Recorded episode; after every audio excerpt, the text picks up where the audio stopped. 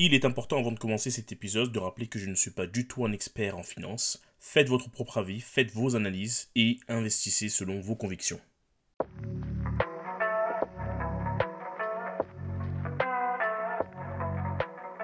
Bonjour les libertins, Sol c'est mon prénom et bienvenue dans le podcast 10 ans pour devenir libre ensemble. Il faut savoir que je suis un grand passionné de l'investissement, j'adore ça. Mais surtout, euh, depuis peu, je suis animé par la forte conviction qui est celle de devenir libre financièrement. À travers ce podcast, je vous présente mon cheminement, mes choix d'investissement, mais surtout mes erreurs pour atteindre mon objectif. Mais si je devais définir un objectif euh, général pour ce podcast, ce serait de créer une feuille de route pour permettre à un grand nombre d'entre vous d'atteindre aussi ce Saint Graal qu'est la liberté financière. Alors rejoignez-moi dans cette aventure pour cet objectif ambitieux, mais qui je suis convaincu sera atteignable ensemble. Vous me retrouverez sur mon blog la tribune des libertins.net, le podcast, dans lequel vous allez trouver les différents épisodes du podcast bien évidemment, mais aussi des articles tournés vers des thématiques de l'investissement et du mindset entre autres. Vous pouvez aussi me suivre sur Twitter sous 10 ans-du-bas liberté ou sur Instagram sous 10 ans pour devenir libre ensemble. Bienvenue à toi, cher libertin, et à toi, cher libertine, que je n'oublie pas, dans ce 13e épisode du podcast. Aujourd'hui, on va parler de richesse versus bonheur, et plus exactement, si on reprend le titre, le million ou le bonheur. Parce que vous verrez que généralement, quand on parle de richesse, on parle du million. Je ne sais pas pourquoi, mais on aura l'occasion de débattre à travers cet épisode. Mais avant de commencer, on ne casse pas la tradition. On commence par la phrase du jour. Face à la roche, le ruisseau l'emporte toujours, non pas par sa force, mais par sa persévérance. Encore une punchline de Confucius.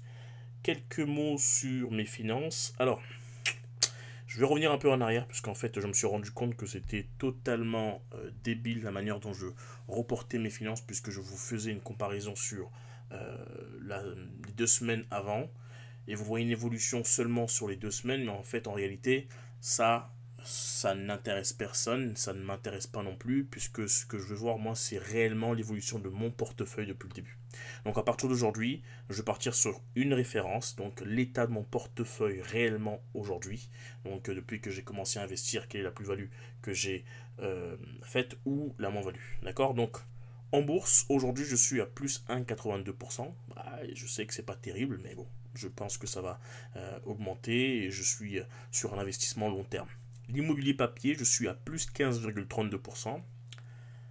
L'investissement dans les startups, 0,74%. Pour le PER, je suis à plus 2919,29%. Oui, je répète bien, plus 2919,29%. Dans les métaux précieux, je suis à moins 2,68%. Dans l'investissement typique, moins 60,08% c'est principalement dû à Juicy Fields, mais j'assume cette moins-value que j'ai eue sur cet investissement, donc je le garde avec moi. Dans la crypto-monnaie, je fais moins 35,60%. Dans les fonds euros, je fais plus 10,15%. Et dans l'achat-revente, je fais 0%. Alors avant de commencer l'épisode, et les sujets du jour, je vais vous donner quelques nouvelles par rapport à Juicy Fields, puisque en étant euh, investisseur, je reçois encore des mails de Juicy Fields en ce moment. Et donc, il semblerait apparemment, avec euh, l'équipe de direction, il y a eu de l'abus et que euh, ce qui s'est passé n'était pas prémédité. Euh, les investisseurs dont je fais partie devraient prochainement être remboursés. une nouvelle plateforme devrait arriver d'ici la fin de l'année. Bien évidemment, on nous rassure en nous faisant comprendre que cette fois-ci, il ne faut pas s'inquiéter puisque tout ira bien. Moi, je vais vous dire ce que je pense. pour ma part, je pense que c'est du pipeau mais même si ça ne l'est pas, il y a eu quand même une faille dans leur système. Et ça, c'est grave. Et moi, je ne peux pas euh, refaire confiance à cette plateforme. Petite anecdote, puisqu'en fait, je suis cadre dans une société, je crois que j'ai déjà dit, et je voyage quand même pas mal, en tout cas ces derniers temps, euh, pour, euh, pour le travail. Et j'ai eu un rendez-vous professionnel donc avec un fournisseur de machines. donc on passe les détails et on a eu un échange sur l'investissement de manière générale. Et et, et, euh, figurez-vous que cette personne investissait aussi dans Juicy Fields. Donc moi, à l'étranger, j'entends quelqu'un qui investit dans Juicy Fields. Je me dis, mais euh, comment c'est possible? En fait, c'est complètement débile comme raisonnement. Juicy Fields, c'était international, donc chacun pouvait investir. Voilà, le rendez-vous s'est passé, il y a eu le drame donc, de Juicy Fields, et je lui ai envoyé un mail au travail en lui demandant alors voilà il y a eu, y a eu euh, ce qui s'est passé avec Fields, t'es au courant combien t'as perdu? Moi j'ai perdu voilà. Donc on a échangé là-dessus. Moi comme je l'ai déjà dit dans l'épisode où je parle de Fields j'ai pas perdu beaucoup d'argent. Et donc je lui ai demandé lui quel était l'état de ses finances. Euh, j'ai eu une réponse assez vague. Euh, vraiment pas précise du tout, mais j'ai compris qu'il avait mis une belle somme dans cet investissement-là. Tout ça pour dire quoi? Euh, Moi j'ai fait le choix de ne pas y croire à cette histoire de, de résurrection de Jesse Fields, mais euh, je n'ai pas perdu beaucoup, donc c'est plus facile pour moi en tout cas d'avoir ce positionnement-là. Mais des personnes comme justement mon fournisseur qui ont investi pas mal d'argent, ils n'ont pas le choix en fait parce qu'ils veulent y croire, ils veulent croire qu'ils peuvent récupérer leur argent, donc ils restent impliqués euh, dessus euh, parce qu'ils veulent absolument, encore une fois, récupérer leur argent. Donc, moi, je vous tiens informé de la situation. Dès que j'ai du nouveau là-dessus, je vous tiens au courant. Alors, aujourd'hui, le sujet du podcast, on va parler de richesse vs bonheur. Et comme je l'ai dit dans le titre, qui est provocateur, mais pas tant que ça. Donc, je vais parler, en fait, finalement, du million vs le bonheur. Mais avant de commencer, il faut commencer par la base. Il faut définir la notion de richesse. Alors, je sors mon dictionnaire préféré, Wikipédia, la richesse est définie comme étant la valeur de l'ensemble des biens détenus, donc patrimoine, par un agent économique, ménage, individu, nation, etc., pouvant être soit produite par un revenu ou une plus-value, soit acquise par un leg ou une donation. Un individu, communauté ou pays qui possède une abondance de biens et d'actifs possédés est couramment défini comme riche. À l'opposé, lorsqu'un individu possède peu de biens ou d'actifs, on parle de pauvreté, notamment lorsque cette situation ne lui permet pas de vivre dignement. On voit très bien dans cette définition que la richesse n'est pas définie de manière factuelle. D'accord Il n'y a pas de chiffre.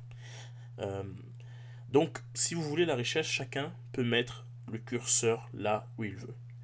Et finalement, pourquoi définir la richesse comme quelque chose étant financier? Ça peut être quelque chose de sentimental, de psychologique, euh, de psychique.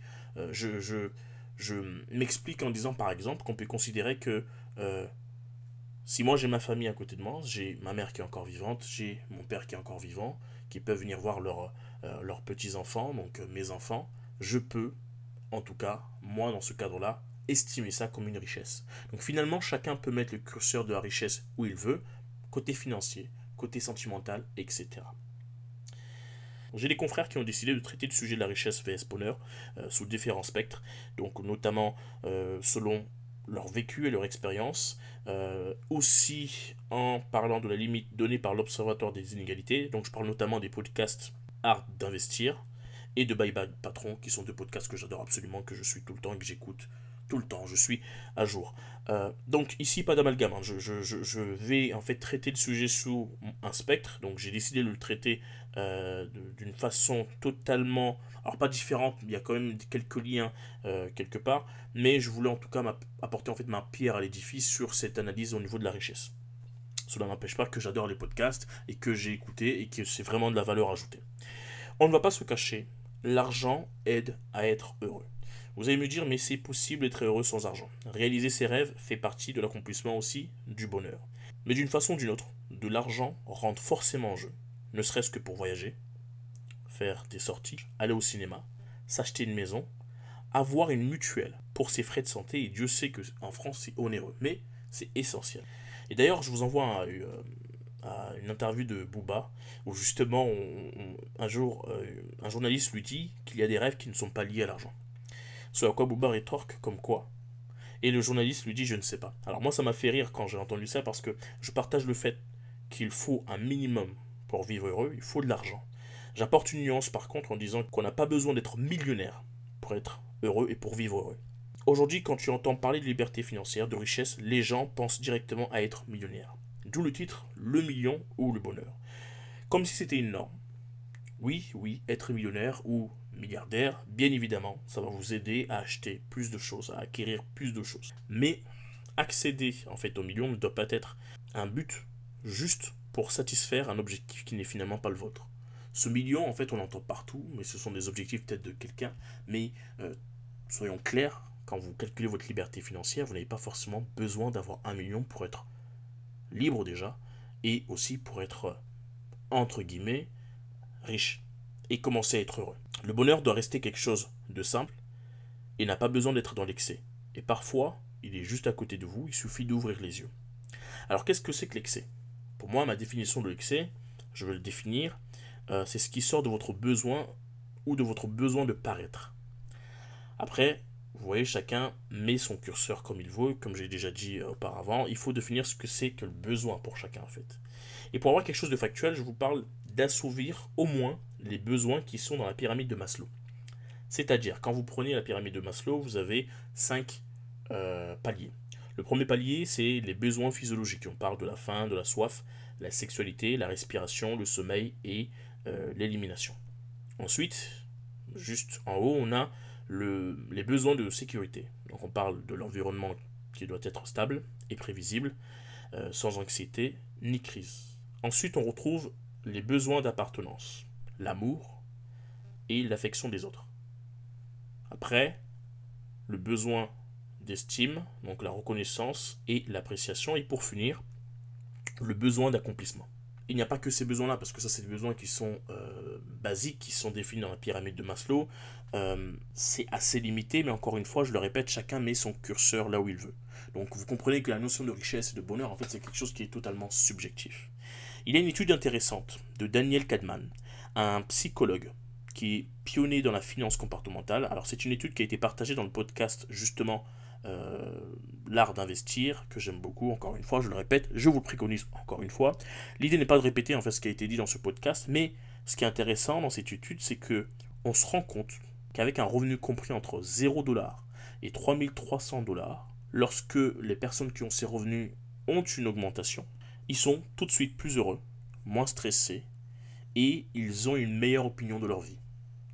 Ensuite, pour les autres, ils gagnent plus que ça. C'est assez curieux, mais ça ne m'étonne pas lorsqu'ils ont une augmentation, ils ne sont pas plus heureux qu'avant, que ceux qui sont euh, dans les paliers d'avant. Euh, ils ne sont pas euh, moins stressés, même c'est même pire, hein, ils sont plus stressés, mais par contre ils ont une meilleure estime en tout cas de leur vie.